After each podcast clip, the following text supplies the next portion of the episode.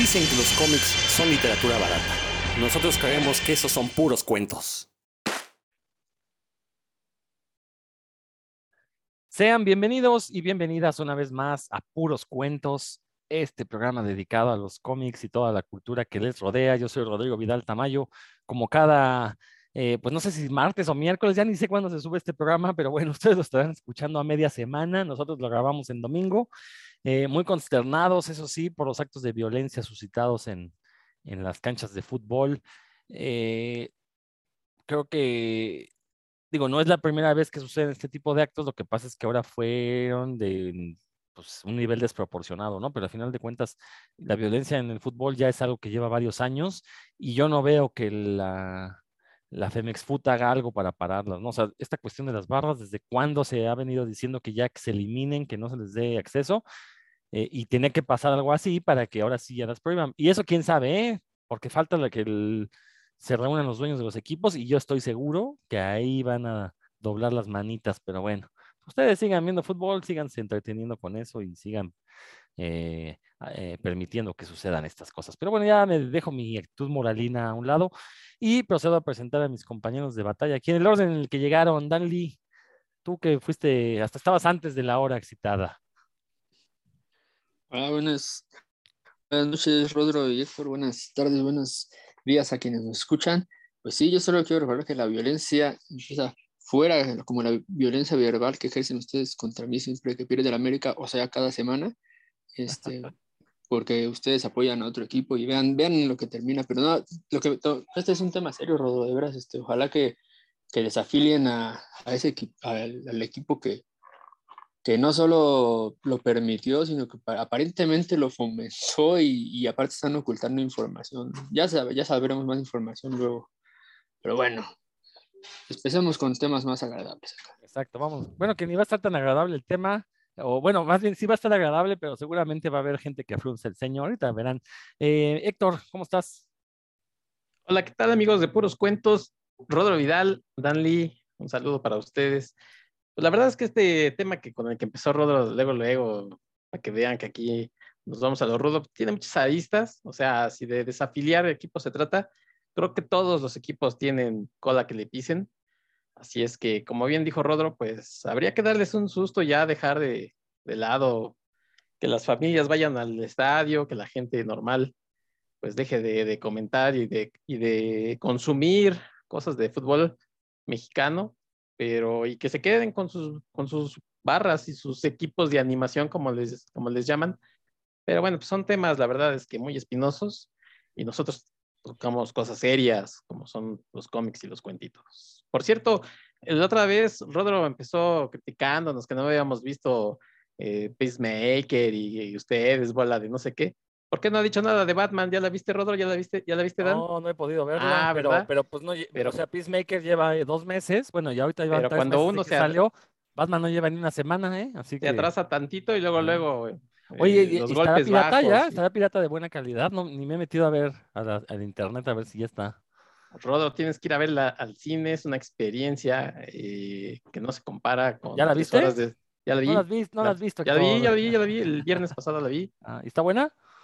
A mí me gustó, a mí me gustó, pero pues me gusta el Batman Forever, entonces no se fíen de mi palabra, por favor. Mira, Batman Forever no me preocupa, me preocuparía si dijeras me gusta el Batman de Nolan. Ese sí, para que veas, te deseo. Pues las dos primeras las puedo ver sin, sin, culpa y la tercera es así, es así no. La tercera es la menos peor, hombre. Es, la ah. única, es, la, es la única de las tres donde Batman resuelve un misterio y, y no es a través de golpes, además. Entonces, bueno, pero bueno. Oye, pero es que Batman, ya habíamos dicho aquí que, que ya habíamos dicho aquí que, que, hay muchas versiones de Batman, no tiene que ser justo el Batman que usted desee, pero bueno, no, yo tampoco lo he visto, pero ya que estamos tirando unos puyazos, ¿ya vieron los cortos inspirados en el mundo de The Voice que andan, que se liberaron en la semana en, por ahí en Prime? Porque yo, la no lo he podido ver todos, pero sí me chuté el primero y están bastante divertidos, los, los escribieron hay comediantes y gente que, suele hacer cosas muy divertidas en Estados Unidos, entonces sí prometen, ahí échenles un ojo. Vamos a ver, sí, no, no, he tenido tiempo de verlos precisamente porque ahí mismo, en esa misma plataforma, estoy viendo la cuarta temporada de Marvelous Mrs. Maisel, eh, entonces hasta que no la termine, pues no voy a ver nada más. Pero bueno. no, ya no he este visto ni The Voice, así es que... Ay, tú sí no tienes perdón, Héctor. Ve, fíjate cómo te voy. Está buena The Voice, haznos caso, hombre. Te va a gustar. Te va a gustar. No, pues. Pero primero ve Peacemaker para hacer un programa de Peacemaker. sí. Ya, ya voy en el episodio 2, entonces ya. Ah, excelente. Te digo que el primero, el primero está. O sea, el primero, si, si te quedas con la idea del primero, no. Aguántate. O, o- o con la idea del segundo, que tampoco Ah, el pasa segundo nada. sí, ya, creo que en el segundo ya agarra vuelta. Pero para el tercero ya. Si no te enganchó el tercero, pues ya ni la veas y eso dices. Aquí. Dan empieza a verlo desde el tercero, entonces dice Rodro. Va. Bueno, pues el día, precisamente, ya que estamos hablando de temas de la realidad, como fue esta masacre en el fútbol, pues precisamente hay otra masacre que se está dando ahorita en, en- el mundo real. Eh, es esta guerra que existe entre Rusia y Ucrania, una guerra eh, que ya ha sido ampliamente discutida por todos estos expertos en política y en este, carrera armamentista que, que pululan en redes sociales. Ya nos dieron sus pormenores. Eh, yo la verdad sí estoy muy ofendido porque en, en mis redes sociales la mayoría le van a Ucrania como si esto fuera un partido de fútbol. Eh, pero bueno, el mexicano tiende a ir al débil. Pero el tema, el tema de hoy, y, y a propósito de esta cruenta guerra que se está librando allá en Europa del Este, pues vamos a dedicarle el programa de hoy a la amenaza roja, al comunismo visto por los cómics. Eh, yo debo de admitir, eh, no he leído cómics rusos, entonces no sé cómo esté su, su nivel de propaganda. Eh, y me atrevería a decir, ya ustedes me desmentirán que aquí ni Dan ni Héctor los, los ha leído tampoco. Entonces, pues sí, este, nuestra opinión, a ver, dice Dan que sí, ahorita nos explicará. Eh, entonces, bueno, pues obviamente los comentarios que hagamos van a ser con base en pues, la mayoría de cómics estadounidenses, que es lo que nos ha invadido desde los, desde los años 80 y que fue con lo que crecimos. Si hubiéramos nacido 20 años antes, pues a lo mejor hubiéramos leído eh, cómics mexicanos que muy probablemente tuvieron ahí una influencia socialista bastante grande. No es el caso, pero bueno, vamos a ver cómo han retratado los cómics a- al comunismo, más que otra, y a los rusos por añadidura, ¿no? Pues ya saben que por antonomasia los comunistas son los rusos, ¿no? O los soviéticos, como se les llamó hasta 1989 eh, y ahora son rusos, pero bueno, el fantasma de que siguen siendo soviéticos ahí todavía perdura, así como a los alemanes se les sigue co- considerando nazis, a pesar de que ya tiene muchos años que dejaron de serlo, lo que no quiere decir que no haya neonazis, esa es otra cosa. Pero bueno, vamos a hablar precisamente de la amenaza roja, cómo la han representado, cómo la han representado los cómics. Entonces, Dan, a ver, tú que dices que sí leíste cómics rusos, a ver, comienza tú, por favor. Pues en realidad es más bien un paréntesis, porque sí he leído un cómic ruso, literalmente uno, que fue el que aparece en Batman The World. Hay una historia hecha por un equipo de, de creadores rusos y es tal vez la mejor historia del, del tomo eh, en el que eh, pues un, un artista, un dibujante, em, de, primero porque el, el estilo, la, la estructura es muy innovadora, es como en unas cartas. No, no, no les quiero, no les quiero echar a perder nada si es que no lo han leído, porque son historias cortitas, creo que casi lo que les diga se las va a arruinar. Pero básicamente, sí, la estructura es muy innovadora. Eh, no, no es la clásica historia de, superhéroes, de hecho, no, es, es nada más de un, un niño que creció con una pluma de Batman, lo que en Rusia, ¿no? Que pues, un, un- era un personaje pues, muy poco conocido, casi casi pues, muy oscuro, no sabía ni qué era Batman, ¿no? Que él le veía cara como de espía, así, y con base en esas ideas se, este, se genera la historia muy, muy circular, está, está muy, muy chida esa, la historia de Batman de World hecha en, hecha en Rusia, no recuerdo el nombre de los autores, pero tal vez sea la mejor del, del tomo, eh, pues, ahí, es lo único que he leído de, de cómic ruso, por eso te dije uno, literalmente he leído uno, y pues bueno, yo más que irme por empezando con, con el comunismo en los cómics así, pensé en cuanto se mencionó el tema que, que lo propuso alguien que no está presente, por, por cierto, eh, lo, el primero ruso en que pensé fue en Iván Drago, Iván Drago que pues, sí es parte como de la cultura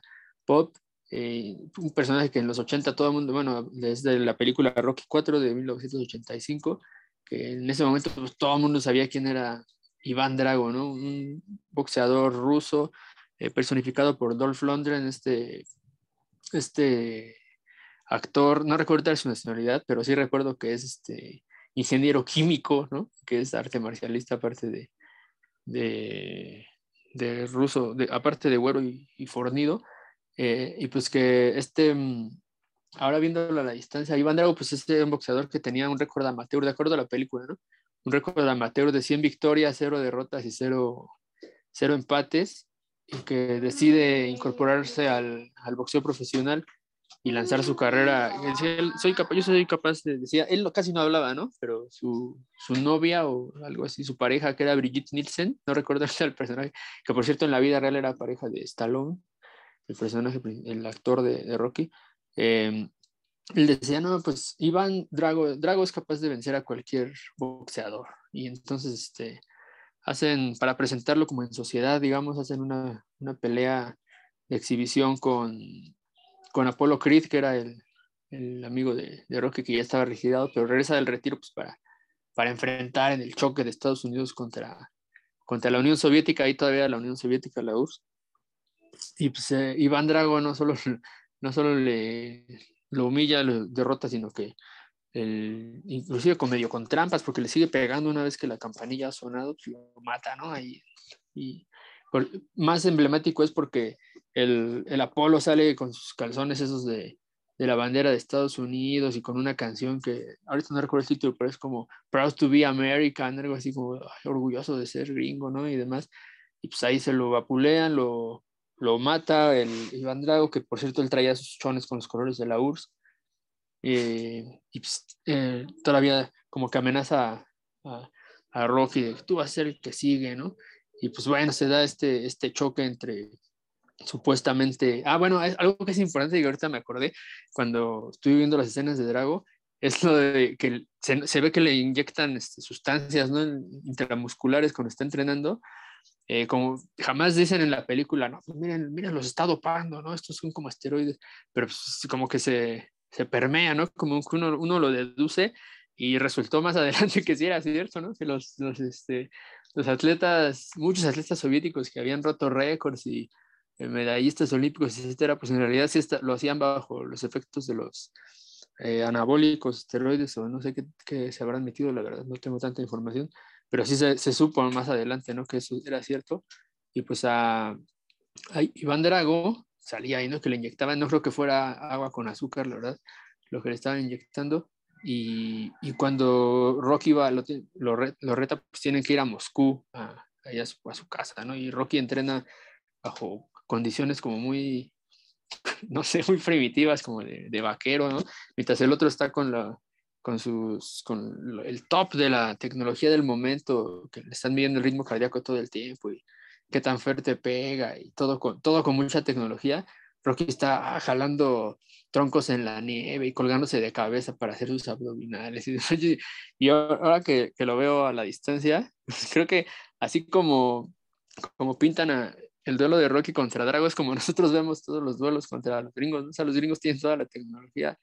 Y, por ejemplo, cuando en las Olimpiadas, ¿no? Que va Cuba contra, contra Estados Unidos, pues uno se imagina así, así, pero al revés, ¿no? Que Iván Drago son los gringos y, y todo Latinoamérica son Rocky, pero bueno, bueno, más allá de eso, pues sí creo que toda la pinta y, cómo, cómo, dibujan a, a, Iván Drago en esa, en esa cinta, pues es mucho de, cómo nos llegaba a nosotros, ¿no? La, la figura de los soviéticos, pues porque siempre nos ha llegado en la cultura popular al menos, pues filtrado por, por el ojo gringo, ¿no? No, no tal cual como, como tal vez eran las cosas, sino siempre nos llegaban ya eh, de alguna forma bajo la óptica de, de Norteamérica, de nuestros vecinos, y pues sí eran como los, los malos, ¿no? Los ventajosos, los, los gandayas, los que rompían las reglas para...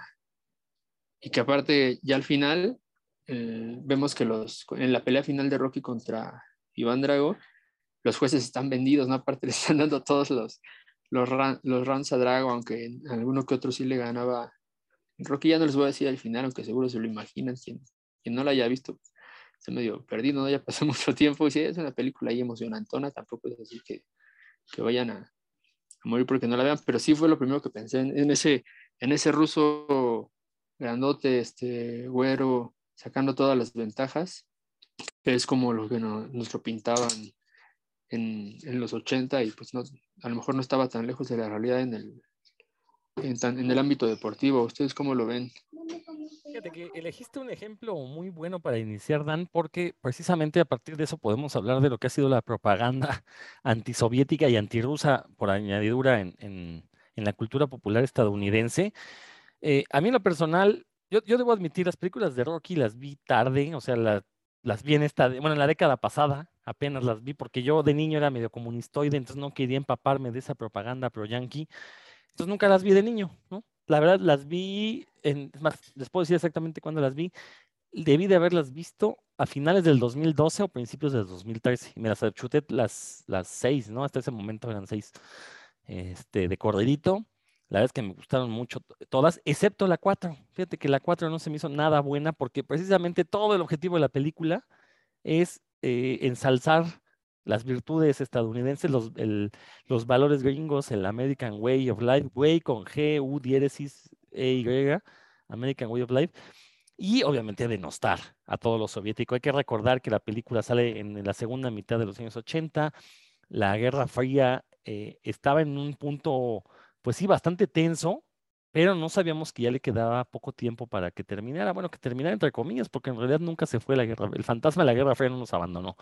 pero ya estaba a punto de terminar. Eh, y creo que esta película, pues sí, o sea, es la que menos historia tiene de todas. Eh, básicamente la historia es nada más Estados Unidos contra, contra la Unión Soviética y, y, cómo Estados Unidos es mejor, ¿no? E, este, esto que mencionas de Rocky, el héroe del pueblo, este, entrenando ahí al estilo arriero en, en, en las gélidas estepas siberianas, ¿no? Y, y, y, que además le gana al otro que es más joven, más fuerte, más alto, que aparte está dopado, que aparte tiene a su favor al, a los, al jurado soviético, pero pues tienen que ganar los gringos, pues porque pues, el guion es todopoderoso, ¿no? O sea, está bien, pues, pero creo que sí, me parece que es una película muy, muy vacía, muy sin chiste, que lo único que quería era eso, ¿no? Este, poner a los gringos en, en alto. Entonces, bueno, eh, y, y, digo que es un buen ejemplo porque precisamente la cultura popular, eh, nos guste o no, siempre ha estado cargada de política. De hecho, este, si vamos a considerar al cómic, a este tipo de películas como las de Rocky como arte, que lo son, y no, no, lo son porque pertenezcan a este género de cine de arte, ese, género no existe para empezar. Todo el cine es arte por el simple hecho de serlo, porque el arte, pues el cine, perdón, es el séptimo arte, entonces todo el cine es arte. Eh, yo soy de la idea que el arte para hacerlo debe tener una ideología detrás. Si no hay una ideología, no es arte, es una artesanía, porque todo el arte debe de llevar un mensaje tratando de convencer al público de algo. Piensen ustedes, las pinturas del Renacimiento, bueno, pues, ¿qué ideología tienen detrás? El catolicismo. ¿No? Básicamente lo que querían era que la gente no se le olvidara que eran católicos. Este, lo mismo pasa con las esculturas griegas, son representaciones de dioses, son representaciones de gobernantes, o sea, hay una ideología detrás, intentan mantener un status quo. Entonces, por eso yo digo que el arte para hacerlo debe tener una ideología.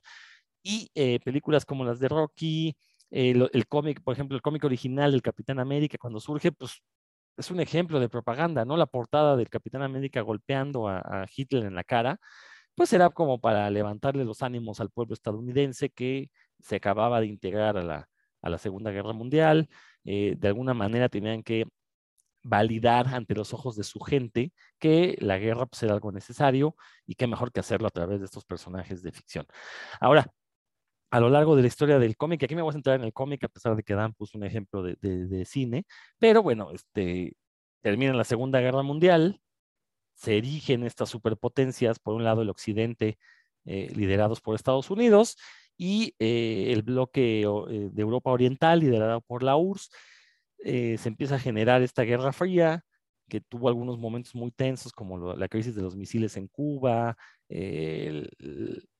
por ahí también la cuestión Irán-Contra tuvo algo que ver con esta de la Guerra Fría, aunque no, no directamente fue de estas primeras guerras que se llama proxy, es decir, que estas batallas las libran como títeres de estas superpotencias, no directamente las superpotencias, nomás como para darse encontronazos y, y medir sus, sus, fortalezas, ¿no? Que es muy similar a lo que está ocurriendo ahorita con Ucrania, también es una guerra proxy, a pesar de que uno de los inmiscuidos no es el proxy, pues sí es Rusia, ¿no? Pero bueno, eh, entonces, bueno, este, a, termina la, Segunda Guerra Mundial y pues tienen que buscarse enemigos en, dentro de los cómics, pues, se les hizo fácil agarrar a los comunistas de donde vinieran, eh, empezaron obviamente a usar eh, coreanos, a usar vietnamitas, obviamente usar soviéticos. Por ahí me topé en un, un sitio español que se llama Tebeosfera, un artículo muy interesante de, eh, donde un cuate se pone a recopilar cuántos villanos comunistas aparecen en los cómics de Stan Lee, de la primera camada al menos, ¿no? De la década de los 60. Eh, y está muy interesante porque sí, efectivamente, pues este, son del total de villanos, más de la mitad son comunistas, ¿no? O reflejan esa ideología comunista, sin realmente explicar nunca qué es el comunismo porque ese es otro gran problema. Sí te pintaban a los soviéticos como los enemigos, pero nunca te decían qué tiene de malo el comunismo. Y eso es algo que ha permeado hasta nuestros días. Ahorita lo vemos, ¿no? Este, en nuestro país, pues se, se menosprecia al presidente independientemente de su gestión, pero uno de los principales insultos que se le dicen es que es comunista o que es socialista, ¿no? Como si fuera lo mismo socialismo y comunismo. Entonces, son de este tipo de cosas que, que la verdad a mí me, sacan de quicio a veces. Eh, por ahí hay un libro incluso de un escritor llamado Ariel Dorfman que se llama Para escribir al pato Donald, donde el cuate hace un recuento de todas estas visiones maniqueas de Occidente comunismo. Eh, es un libro también bastante panfletario. Eh, digo, por ahí pone que Superman surge también como un producto propagandístico. Yo no creo ni que Jerry Sieg ni Joe Schuster lo hubieran pensado así, ellos simplemente querían hacer un superhéroe, y, pero posteriormente sí fue utilizado con estos fines. Eh, pero bueno, este libro, digo, ya está algo obsoleto, es de, de finales de los años 70, es relativamente fácil de conseguir, échenle un ojo para que vean, pues sí, porque de, de repente este comentario de que saquen la política de mis cómics que vemos a los niños rata eh, aventar cada vez que meten a un personaje gay o que cambian de color, de piel a otro, eh, pues es una estupidez, ¿no? Porque siempre ha habido política en los cómics, siempre ha habido una intención política, siempre, eh, y esta intención política entendida como perpetuar el status quo de quién está en el poder. Y el libro de Ariel Dorfman de para leer, para escribir al pato, para leer al pato Donald, perdón, para leer al pato Donald, pues sí lo deja uno con esa sensación de pues, que he estado leyendo desde niño, ¿no? entonces, bueno, digo, que quería hacer este paréntesis grande porque sí me parece que esta, cómo nos han pintado al comunismo desde la cultura popular gringa, que desgraciadamente es la que más ha influido en nuestra cultura popular, pues sí es una versión maniquea, es una versión incompleta, muy, muy sesgada, eh, que como dije hace un momento, ¿no? Nunca nos explica qué es ese mal que se llama comunismo o por qué está mal. Simplemente son los malos y por eso llevan un montón de superhéroes a combatirlos porque deben de defender. Y ahí sí, deben de defender el estilo de vida gringo, ¿no? De American Way of Life. Simplemente ese era un lema de Superman que luchaba por la verdad, la justicia y el American Way of Life, ¿no? Entonces, este, ahorita voy a dar mis ejemplos, pero nada más quería aclarar esto porque e, esa película de Rocky, que todo mundo vilipendia la quinta parte, yo creo que la cuarta es la peorcita, ¿eh? Sobre todo si uno, a lo mejor si la viste de niño, que fuera que nos tocó cuando éramos niños, realmente que llevar a los cines, ya con conciencia, pues sí, si la viste en el cine a lo mejor te emocionó, pero yo digo, yo las vi ya de adulto, eh, las vi de corrido y la verdad es que esa cuarta parte sí, digo, la, eh, te la puedes brincar incluso del, lo único que vale la pena es la pelea de Apollo Creed, porque lo matan, es lo único que avanza en la historia, de ahí en fuera el resto se lo puede uno brincar y no afecta nada a la mitología de, de Rocky. Héctor, bueno, después de estas blasfemas palabras de Rodro Vidal, que como siempre, eh, a nuestros símbolos Ah, no, verdad, no son símbolos patrios. Perdón. Eh, yo sí vi Rocky en su momento, 85. Tendría por ahí de 8 o 9 años. Ya había visto las otras Rockies, entonces, pues para mí fue toda una experiencia verla en el cine. Probablemente fue la primera que vi en el cine, me acuerdo muy bien. Fui con mi hermano mayor a verla. Y pues era toda una emoción ver precisamente este proceso de entrenamiento de Rocky, que, que además pues, prácticamente lo podía hacer cualquiera, casi casi en su casa, ¿no? Este, amarrar unos periódicos y, jalarlos o correr ahí, este, cuando se encharca, se, se han, este, llueve aquí en la ciudad, pues vas corriendo ahí entre los charcos y, o sea, prácticamente un entrenamiento Rocky. Y desde luego verla a esa edad, pues te crea otra visión a la, que comenta, este, y con razón, pues Rodrigo, yo lo entiendo, pero eh, para mí sí me marcó, ¿no? O sea, para mí, después de haber visto, por ejemplo, la tercera que es este, con Mr. T, esta era así como, uy, el, el, punto máximo, ¿no? Lo que podía llegar Rocky, y desde luego la quinta, pues ya es otro personaje, o por lo menos ya es otra historia diferente. Entonces, eh, todavía me emociona ver esa pelea, que es el hombre contra la máquina prácticamente, ¿no? O sea, hay un momento en el que Drago le dice, no es un hombre, es una máquina, ¿no? Y al principio Rocky había dicho, es que no es, no es un hombre, es una máquina y se invierte en los papeles. Ese final que, que, que Rodro no quiso comentar, pero eh, pues Gorbachev aplaudiéndole a, a Rocky, que no era Gorbachev, ¿no? Pero bueno, aplaudiéndole a Rocky, porque todo el mundo cuando pierde Iván Drago, pues es así como, uy, este, usted nos dice a qué horas agarramos al gringo ese y lo fusilamos, y se levanta estoicamente y le aplaude a Rocky, y Rocky no puede más que gritar, este, Adria, ah, no, esa es la primera, creo, bueno, pero la verdad es que sí, a mí sí me emociona todavía Rocky 4, así es que, bueno, pues debo decir eh, mi parcialidad hacia la película, y si tienen que brincarse una, pues que sea la quinta ya, la verdad es una telenovela, y de ahí nos vamos, quieren, hasta Rocky 6, Rocky 7, Rocky 8, eh, Creed, Creed 2, Creed 3, lo que quieran, pero, pero Rocky 4 es obligada para que se enteren cómo estaba el mundo en esos momentos. Yo creo que la mejor es la tercera, esa, esa pelea con ese Mr. T amenazante. La verdad es que sí, sí, sí, sí infunde terror en los que... Misógino y, y, que le dices, le ah, dice a, ¿no? Le dices, ¿quieres conocer a un verdadero hombre? Ven conmigo, nena. Ay, Hijo de su madre. no, hombre, no, no, no. O sea, me, me, espanté yo solito ahorita. Pero bueno, ver, pues ahí está. ya un... ¿De qué nos vas a hablar de la representación ah, del comunismo? bueno, pues, sí, bueno, pues eh, yo quería tocar pues, un personaje de cómic que además eh, probablemente haya, haya, sido el primero que, que conocí, y no fue en los cómics, fue en las caricaturas, que fue en las caricaturas de los Cuatro Fantásticos, aquellos de los 60 que para mí me sigue gustando mucho y una de las cosas que más me gusta, desde luego, es la música, pero este tema aparte. Y ahí aparecía un personaje que era del Road Ghost, ¿no? El fantasma rojo, que eh, yo recuerdo que, que, de chico decía, ¿y por qué es Miguel Hidalgo? ¿Qué onda con ese personaje, no? Según quien lo lea, dicen que Miguel Hidalgo era bastante socialista y bueno, comentario aparte. En fin, eh, este fantasma rojo, bueno, pues representaba precisamente el, el rival eh, en la carrera espacial de los Cuatro Fantásticos. Y precisamente, bueno, pues es una época en la que está la carrera espacial, ¿no? Con, la Unión Soviética. Y hay que recordar que ellos lanzan su, primer cohete, eh, logran la primera órbita alrededor de la Tierra. Eh, o sea, estoy hablando de la realidad, no ya de este personaje, sino... Pero para mí es muy, muy significativo porque, bueno, pues ahí están inventando en los cómics toda esta carrera que todavía no se lograba.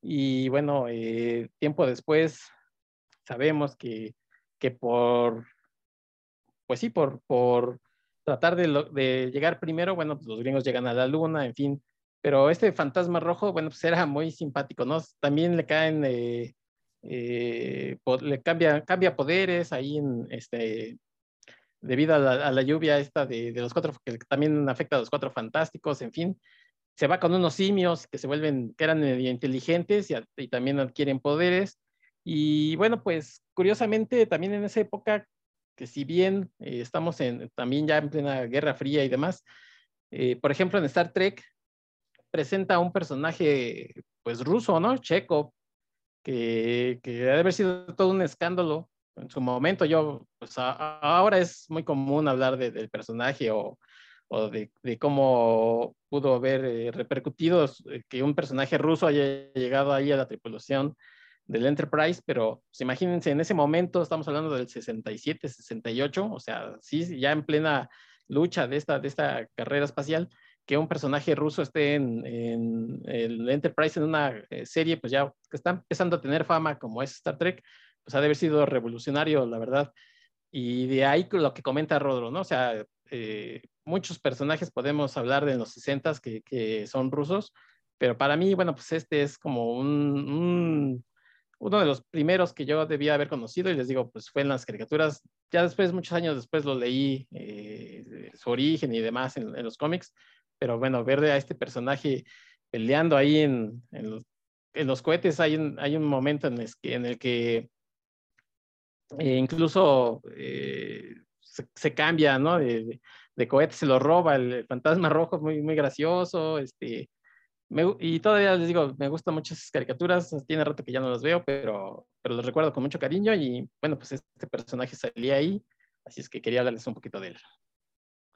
Fíjate que yo no- nunca había entendido por qué se llamaba el fantasma rojo y, y tenía simios, ¿no? Como secuaces, o sea, yo lo, lo- veía y ¿viste? Pero ahorita me quedé, pues sí, la- la- el fantasma rojo es la, el comunismo como tal, ¿no?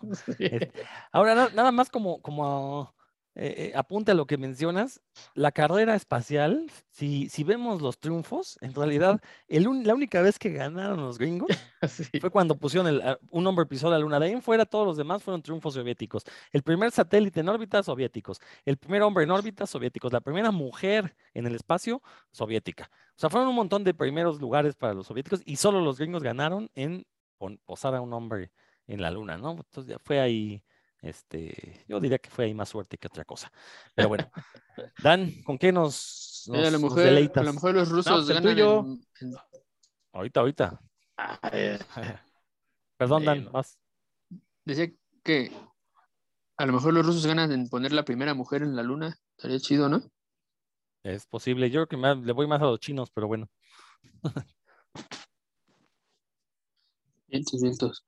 Pues bueno, ahorita que estabas hablando, este, Rodor, me doy cuenta. Bueno, yo la verdad lo que sé de, de comunismo tampoco es, es mucho, pero justo ese, como ese, hacerlos ver que son los malos, pero nada más por pura desinformación.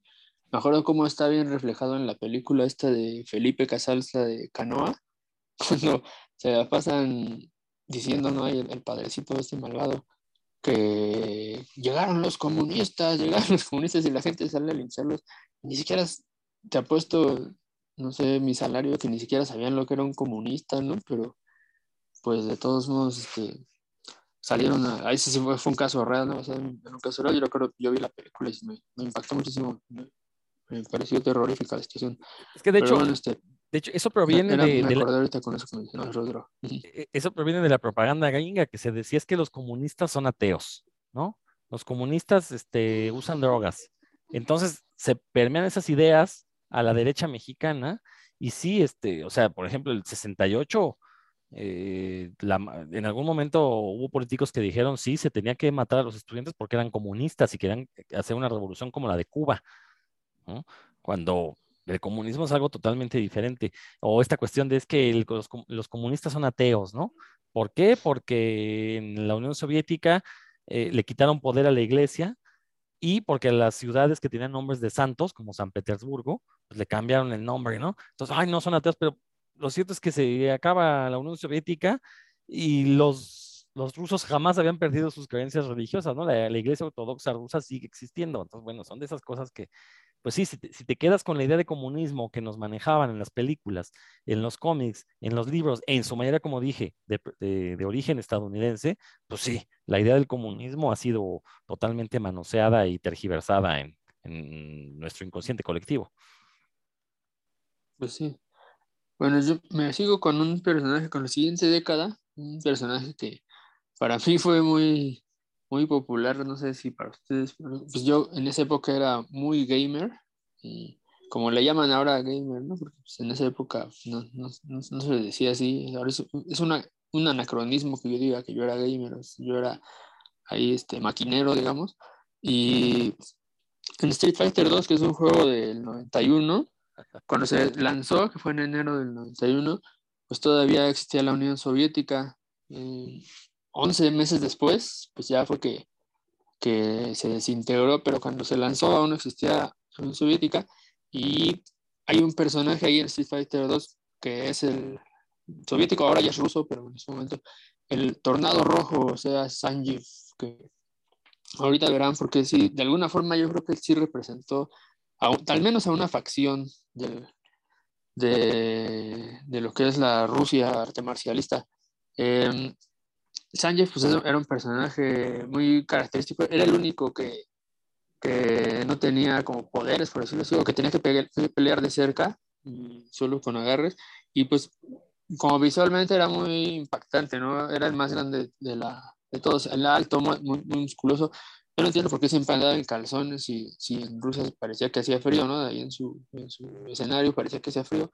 Siempre andaba ahí en calzones abrazándose con, con todos. De hecho, no sé, eso yo no lo supe, sino hasta hace, hace poquito que, que como que se cuestionaba su sexualidad, ¿no? Pero este, resultó que en, un final de un juego que yo no he podido jugar ni terminar, ya, ya sale ahí de novio con una, con una chica, pero no, que hubo rumores, ¿no? El Sanjif, este, si, si era, si era heterosexual o no, lo cual a mí la verdad no me interesa, no me interesa con quién se metiendo, eh, pero bueno, eh, él era como que era un estereotipo, eh, este, el ruso fuerte, ¿no? Que puede con todo, que él, no era marrullero, y, y, ahí algo que mencionó Héctor, ahorita sí lo, me lo recordó.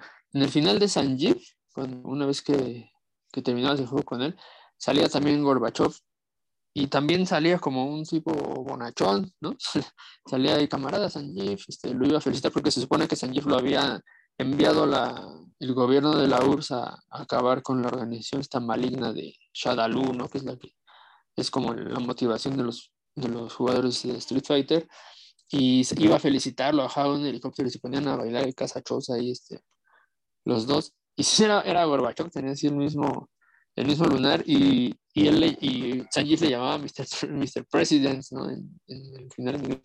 Eh, luego ya más adelante, bueno, ya salió que ya no era soviético, sino que era ruso y demás, pero pues en su momento así fue.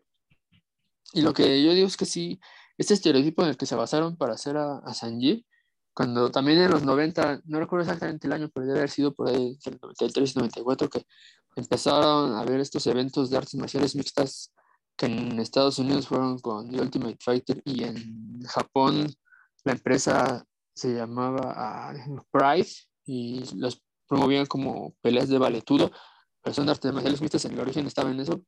Cuando había peleadores rusos, generalmente utilizaban el sambo, que es un arte marcial ruso que combina técnicas como de, de judo con algo de jiu-jitsu y lucha. Es mucho, mucho grappling y un poquito de pateo. Este, los, los peleadores de, rusos que, que, participaban ya sea en Ultimate Fighter o en Valetudo, sí salían así como Sanjeev, eh, salían así nada más con unos calzones, a veces con, con botas. Por cierto, bueno, con calzado, que la regla es que quien salía con calzado no podía patear, ¿no? Solo porque pues, así era la regla. Y, eran así súper musculosos también, tipo, tipo con mucha masa muscular y peleando así como más con, con grappling, con agarres, llaves y demás. Entonces, creo que quien, quien planeó a, a Sanjif a lo mejor sabía, ¿no? Algo de, de, esto que en ese momento pues no era tan, tan conocido y sí lo, lo puso ahí. Y pues nada, el personaje en realidad ya después su historia en juegos posteriores pues, siempre al, originalmente, como les digo, sí lo, se, supone que era un agente del gobierno, no, no tiene mucho que ver con, con, lo que hemos mencionado aquí. Yo creo que porque el juego pues, fue hecho en Japón, no en Estados Unidos, entonces no. con eso sí, Rodro.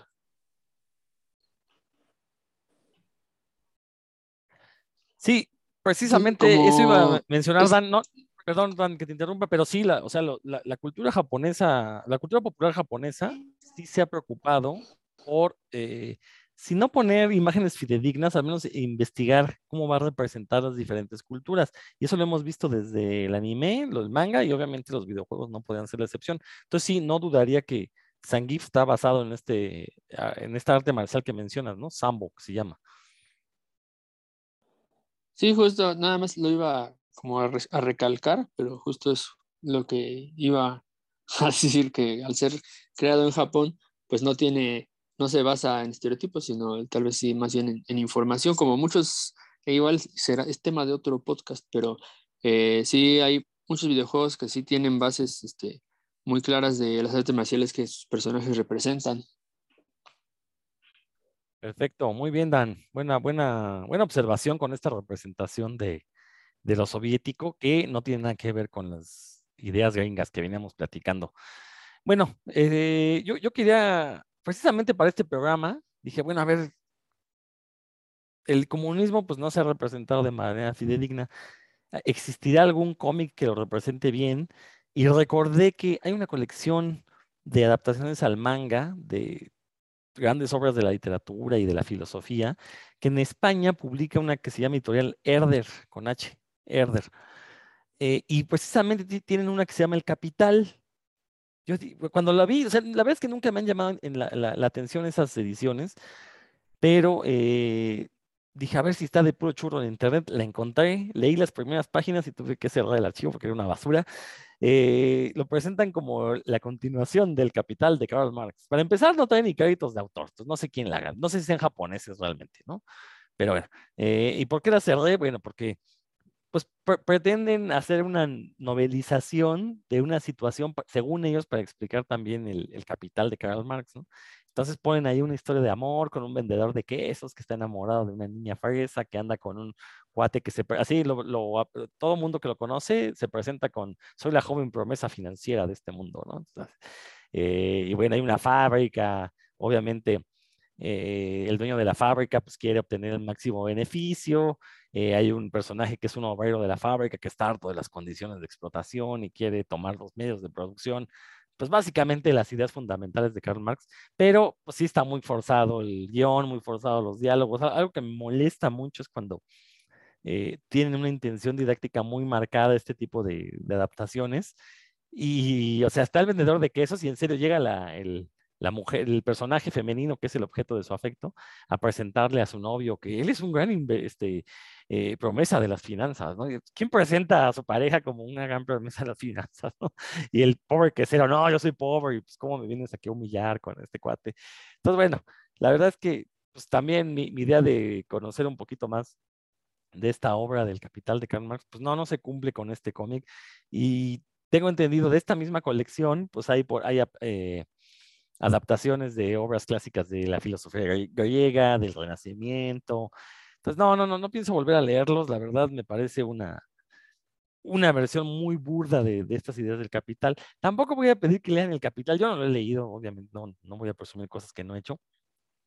Pero pues tampoco se trata de leer el capital para disfrutar más los cómics, ¿no? Simplemente con que uno tenga claro que la versión que se nos está presentando del comunismo es una versión, versión distorsionada, pues ya con eso estamos de gane y podemos leer este, pues estos personajes como los que menciona Héctor, ¿no? O, Dan, o, incluso eh, e, entender, bueno, agarrarle mejor la onda a obras como Watchmen. Ya tenemos que mencionar a Alan Moore, ni modo, ya saben que ni Alan Moore ni Paco Roca pueden faltar en este programa. Pero, o sea, el caso de Watchmen a mí me parece también muy importante, porque yo lo he mencionado ya en otros foros, eh, creo que es un cómic, porque se sigue presentando como el cómic de superhéroes y yo sí siento que es un cómic anacrónico, que es un cómic, si no tienes el contexto histórico, si no lo conoces, es un cómic que no te va a llamar la atención para nada. O sea, es un cómic que yo no le recomendaría a un chavito de 15 años, así, porque no tiene el contexto histórico, no sabe lo que fue la Guerra Fría, o, puede saberlo porque a lo mejor lo vio, vio una embarrada en, en la secundaria, es posible, pero es fundamental entender lo que representan estos héroes dentro de la historia y todo este conflicto de superpotencias que no recuerdo si es en la versión mexicana, en la de Televisa, o si es en la versión española, donde sí traducen bien superpower. Cuando se refieren a, a, Estados Unidos y la URSS, lo traducen como superpotencias. Y cuando se refieren a superhéroes, lo traducen como superpoderes. Eh, creo que fue en la versión española, sí, porque dudo que en México tengan esa calidad de traducción, la verdad. Eh, entonces, eh, digo, eso es interesante porque si uno lee los añadidos de Watchmen, estos artículos de periódico que vienen al final, pues obviamente tienen que conocer lo que fue la Guerra Fría, qué significó, cómo estaba, también tiene mucho, tiene que conocer cómo estaban los eh, sistemas capitalistas, tanto de Gran Bretaña como de Estados Unidos, porque hay que recordar que estaban en regímenes casi totalitarios, con Reagan en Estados Unidos, con Thatcher en, eh, en, Gran Bretaña. Eh, y, y, Alan Moore fue muy listo al establecer un paralelismo entre esos regímenes y el régimen totalitario en, en la URSS. Entonces, son de esas cosas que, que si uno no las vivió, está difícil encontrarle cierto encanto a Watchmen, ¿no? Aunque también debo de admitir que desde la primera vez que leí Watchmen no fue un cómic de mi, de mi predilección. No, no, no lo pondré en mi lista de los, mis 10 cómics favoritos de Alan Moore, pero digo, entiendo su historia, eh, entiendo la, su importancia histórica, ¿no? Eso, no, estoy diciendo que es un mal cómic, simplemente a mí no me gusta y sí siento que es un cómic que, eh, que, que, ya los años lo han pisoteado. Eh, pero bueno, también nos presenta una visión del comunismo y creo que lo refleja muy bien con esta idea del doctor Manhattan y este encabezado del periódico que dice Dios es americano. Y digo americano porque eh, también es una cuestión propagandística que los Estados Unidos se presenten como América y no como Estados Unidos. Entonces, eso me parece un, detalle importante. Nada más quería mencionar eso. Héctor. Bueno, pues eh, ya les comenté un poquito sobre los villanos y por otro lado, bueno, están los héroes que han sido, digamos, de que han venido de, la madre Rusia, está Black Widow, está Colossus. Bueno, Black Widow pues, era un espía, ¿no? Que se reformó. Colossus era el, hijo de los obreros, ¿no? Que había sido, que, son explotados en Rusia. O sea, no es como cualquiera, no es, no es el clásico, sino, sino es un eh, tipo muy específico de ruso que, solamente podía representarse en, los cómics. Estaba otra eh, que se llamaba Dark Star y bueno, esos son en los cómics, pero yo me acuerdo de Chavo haber visto una película eh, que desde luego para los gringos era el estereotipo que representaba precisamente el ruso bueno. Y esta película, que hoy seguramente, yo no la he visto ya, pero que seguramente está pasadísima de moda, era Infierno Rojo con Schwarzenegger. No sé si ustedes la vieron en algún momento. esa. Es un pues, clásico, el, clásico agente soviético, muy militarizado, que está persiguiendo a un traficante en Estados Unidos y entonces se crea la clásica pareja dispareja de la body cop. Eh, esa película, bueno, pues es a finales de los 80s, 88 y digamos que el soporte cómico es Jim Belushi, el hermano de John, que dicen por ahí que no es tan, tan bueno como el hermano. Entonces, eh, es el clásico... su hijo, ¿no? Es el hijo más bien de John Belushi. No, no, no, su hermano, su hermano. Ah. Sí, es su hermano. Y es el clásico cliché, ¿no? Del ruso eh, serio, del ruso fortachón, como ya habíamos visto, pues obviamente es primo de, de Iván Drago, tan es primo de Iván Drago que igual el único nombre que creo que conocen los, los gringos es Iván, porque el que yo les hablaba del fantasma rojo era Iván Kragov. Y bueno, pues eh, Dan ya nos habló de Iván Drago y este personaje era Iván Danko. Entonces, pues como siempre, ¿no? Este, creo que eh, se crean el cliché, de ahí no salen. Y eh, yo me acuerdo muy bien de haberla visto y así de, ah, entonces así son los rusos, ¿no? O sea, son tosudos, son, son gente que le ponen un objetivo y hasta que no lo agarran o... Y esos eran como el tipo de bueno, del ruso bueno que presentaban en esos entonces, ¿no? Eh, repito, como muy sin sentimientos, o sea, muy eh, cabeza, eh, corazón frío y cabeza caliente, ¿no? Porque pues reaccionaban a todo, menos a, las emociones. Y, bueno, pues e, ese era el, personaje ruso que yo conocía en esos ochentas, ya después, bueno, pues en la secundaria y en la prepa conocí otras lecturas y otras cosas, pero bueno, pues ahí quedaba, ¿no? Como cómo se representaban a los, también a los buenos rusos, eh, tanto en los cómics como en las películas. Ya hablaba yo de Chekhov en Star Trek, pero pues sí es como muy simpático que, que sí había rusos buenos, pero son estos rusos este, que siempre son como a los que mandan y de pronto se saltan las, este, las órdenes de los, de los que los mandan los jefes rusos y en Estados Unidos, bueno, pues ya agarran, ya empiezan a tomar características de personajes gringos, pero mientras tanto, eh, se dice, avientan una media hora como, el, como si fueran eh, hasta extraterrestres prácticamente, ¿no? Que no conocen nada, que les disgusta todo lo, lo, lo, del capitalismo, hasta que después ven que, ah, las bondades del capitalismo, entonces sí, pues aquí me quedo y aquí soy. Sí, sí, sí, sí, este, o sea, el único ruso bueno es el que ha desertado, ¿no? Bueno, el soviético, ahí, ahí, sí que el, soviético bueno es el que ha desertado, pero bueno, es una cosa, es una cosa esplendorosa, la verdad. Pues ya vamos cerrando este programa, ya llevamos ya casi una hora, creo que eh, nos queda claro que la cultura popular estadounidense sí, pues ha deformado la idea que se tiene de lo soviético, eh, y ahora de lo ruso lo estamos viendo en, pues sí, en los medios de comunicación actualmente. Este, por un lado hay gente que está, dice que se queja de la cultura de la cancelación, que se está limitando la libertad de expresión porque, eh, según ellos, unos ofendiditos quieren que aparezcan gays, negros y putas en los cómics y en las películas. Eh, pero están a favor de que se censure a Russia Today, ¿no? Un medio que sí, Russia Today también podrá ser un, medio sesgado, pero pues a final de cuentas eh, no es el único medio ruso que está siendo eh, censurado en esta parte del mundo, ¿no? Entonces, la verdad es que son de esas cosas que sí tenemos que, que ponernos a pensar. Y sobre todo, como les decía hace un momento, lo interesante aquí es ver cómo, si muchas de nuestras creencias acerca de estos regímenes, y voy a meter ahí en la misma bolsa también a los nazis, eh, digo, no porque los defiendan ni, nada, pero pues también se nos presentó una imagen distorsionada. No estoy diciendo que, que sean buenos, sino no, simplemente eh, o sea, ahorita simplemente usar el insulto nazi tan fácilmente, pues también es una cuestión que habla de que se eh, está muy satanizado el término, como lo está comunista, ¿no? A eso me refiero. Que sí, eh, en el caso de los nazis está perfectamente documentado las atrocidades que cometieron, como lo está también como los, con los comunistas y como lo está también con los sistemas capitalistas, ¿no? O sea, las mismas atrocidades han, han sucedido de uno y otro lado.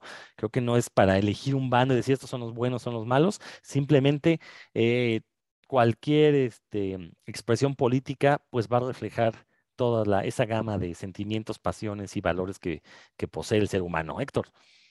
Sí, oye, qué curioso que mencionas esto de los nazis. Eh, no sé si ustedes han visto, la gente que nos escucha, han visto un comercial sobre las drogas que dice, eh, los nazis inventaron las drogas para... Las metanfetaminas. Eh, las metanfetaminas para este, sus soldados, este, ¿no? Entonces, sí, sí, sí. uno se pone a reflexionar, claro, como si los gringos nunca hubieran consumido nada, ¿no? En Vietnam o en cualquier guerra que me digan. Y es precisamente que viene de esto, ¿no? Del cliché y, y de querer eh, encuadrar en, en, en, el villano, este, que siempre han sido pues o los rusos o los, o los nazis. Y desde luego, pues, eh, vemos acá pues, a, a, nuestros vecinos del norte así como, no, pues, ¿cómo crees? Ellos bien buena onda, ¿no? Ellos, ellos nos van a defender, ¿no? Ahorita, bien decías al principio, eh, pues eh, tenemos que tomar, a veces pareciera que tenemos que tomar partido y bueno, pues tenemos que hacerlo de parte de los buenos, ¿no? Que son los gringos, que, que ahí están, ya poniendo eh, sanciones económicas, claro, y contra todos. Y, y, bueno, pues la gente de pie que también anda por allá manifestándose, eh, bueno, pues a ellos se nos olvida, ¿no? Que, que, no es nada más contra los, contra los líderes, que bueno, pues los presidentes y, y, demás a ellos no les preocupa, pues tienen dinero hasta para 10 vidas, ¿no? Pero bueno, lo importante aquí es siempre que unos sean buenos y otros malos, como sucede en este comercial, que qué malotes eran los nazis creando metanfetaminas y ahora las, las consumen los obreros allá en el gabacho. Toda la razón, Héctor, toda la razón. O sea, seguimos teniendo esas ideas. E insisto, como mencionaba, ¿no? Hay buenos, hay malos.